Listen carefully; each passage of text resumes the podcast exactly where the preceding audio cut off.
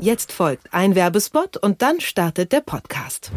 Laut einer Studie kennen sich nur 36 Prozent der Deutschen mit Versicherungen aus. Gehört ihr dazu? Mit Clark könnt ihr eure Versicherungen digital managen und Geld sparen. Clark hilft euch zum Beispiel mit Empfehlungen zum Thema Altersvorsorge oder Berufsunfähigkeitsversicherung. Bei der Registrierung auf clark.de oder goclark.at könnt ihr euch außerdem mit dem Code Thema einen Amazon-Gutschein von bis zu 30 Euro sichern. Mehr Infos in den Show Notes. Wir werden schrittweise bis Ende 2022 vollständig auf die Kernenergie verzichten. Und dieser Weg ist für Deutschland eine große Herausforderung, aber er bedeutet vor allen Dingen auch riesige Chancen für künftige Generationen. So kündigte Angela Merkel 2011 nach der Reaktorkatastrophe von Fukushima den Atomausstieg an, wie dieser Mitschnitt von Phoenix dokumentiert. Im nächsten Jahr sollen die letzten Meiler nun abgestellt werden und auch heute stammen nur noch gut 11 Prozent des produzierten Stroms aus der Kernkraft. Doch seit einiger Zeit wird verstärkt wieder Nuklearenergie gefordert. Das Hauptargument, sie verursacht keine CO2-Emissionen. Deswegen plant die EU-Kommission Atomkraft mit ihrer neuen Taxonomieverordnung als nachhaltig und grün einzustufen. Wir fragen uns daher, braucht die EU noch Atomkraft? Mein Name ist Janik Köhler. Hi.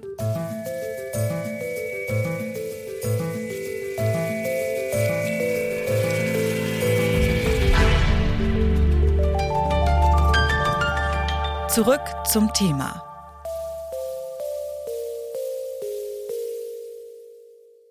L'objectif numéro un, c'est faire émerger en France, d'ici 2030, des réacteurs nucléaires de petite taille innovants avec une meilleure gestion des déchets.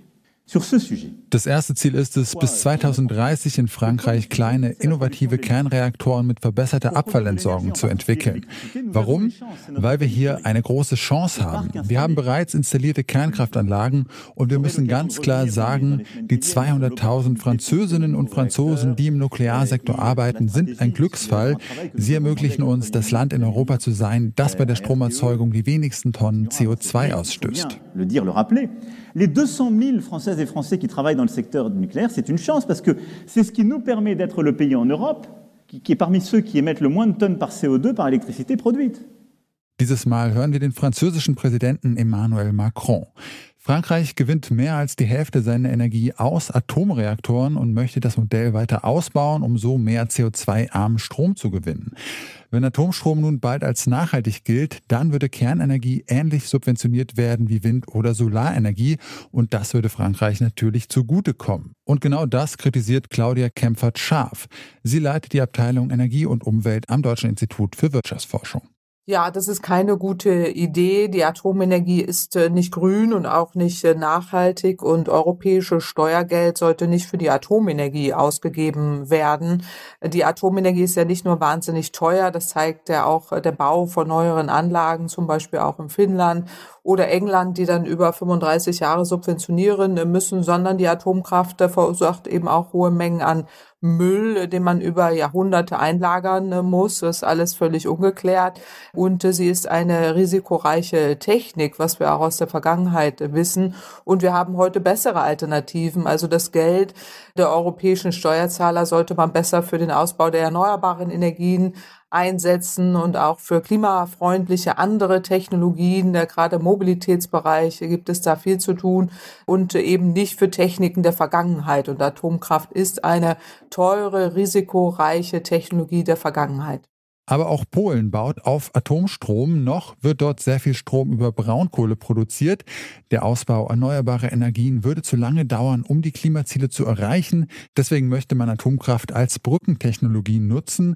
Claudia Kempfert teilt schon die Grundannahme nicht. Da liegt Polen ganz eindeutig falsch, denn umgekehrt wird ein Schuh draus. Die erneuerbaren Energien lassen sich sehr zeitnah zubauen. Eine Windanlage ist nicht so kompliziert zu bauen, es sei denn, man macht äh, komplizierte Genehmigungsverfahren. Das kann man aber abschaffen. Ein Atomkraftwerk zu bauen, das sieht man in äh, Finnland, dauert 15 Jahre. Das ist in der Tat eine Zeit, die wir nicht mehr haben. Wir müssen ja in zehn Jahren klimaneutral äh, werden, müssen jetzt sehr, sehr schnell werden. Und die Atomenergie ist keine Technik, die, die schnell ist. Sie ist eine sehr sehr behäbige Technik, wahnsinnig teuer, eine Technik der Vergangenheit mit hohen Risikoaufschlägen und Risiken, die wir so in der Zukunft nicht mehr wollen. Mich wundert, dass wir da immer wieder über so eine rückwärtsgewandte Technologie sprechen müssen, weil es da offensichtlich Wirtschaftsinteressen gibt. Aber das bringt uns tatsächlich nicht weiter und es behindert uns eher und es behindert eher den Umstieg hin zur Energiewende. Diese Einschätzung teilt auch Miranda Schreuers. Sie lehrt an der Hochschule für Politik in München zur Umwelt- und Klimapolitik und ist an der Suche nach Endlagern beteiligt. Sie sieht die Beweggründe der Länder nicht in klimapolitischen Motiven, sowohl bei den Atombefürworterinnen wie auch bei den eigentlichen Gegnern wie Deutschland bei die Länder, die befürworten die Nuklearenergie, die haben zum Moment äh, Problemen, in dass die sind so abhängig von Nuklearenergie ähm, oder die möchten ähm, Nuklearenergie ausbauen. Ähm, aus Sicht Deutschland und auch aus meiner persönlichen Sicht ähm, sehe ich das als ein, eine problematische Entwicklung, weil wenn man Nuklear als nachhaltig einstuft, dann ist Nuklear gleich mit erneuerbarer Energie gestuft. Obwohl mit Nuklearenergie, wir haben das Problem, was macht man mit dem Atommüll? Aber vom Perspektiv, die Länder, die so abhängig an Nuklearenergie sind, die haben sich ähm, verweigert äh, oder sehr langsam vorangegangen mit dem Ausbau der erneuerbaren Energien und stehen im Moment in kritischer Lage.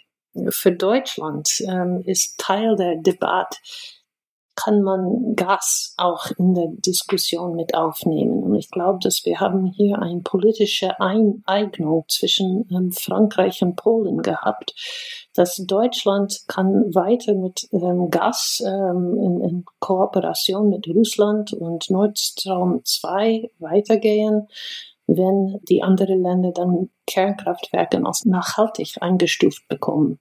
Und äh, das ist eigentlich der politische Debatte zurzeit. Es gibt aber auch durchaus Gegenstimmen wie die von Jürgen Hambrecht. Der ehemalige Chef des Chemiekonzerns BASF hat die Bundesregierung 2011 beim Atomausstieg beraten. Heute hält er diesen für zu kurz gedacht, wie er Ende Oktober im Interview mit der Welt schilderte.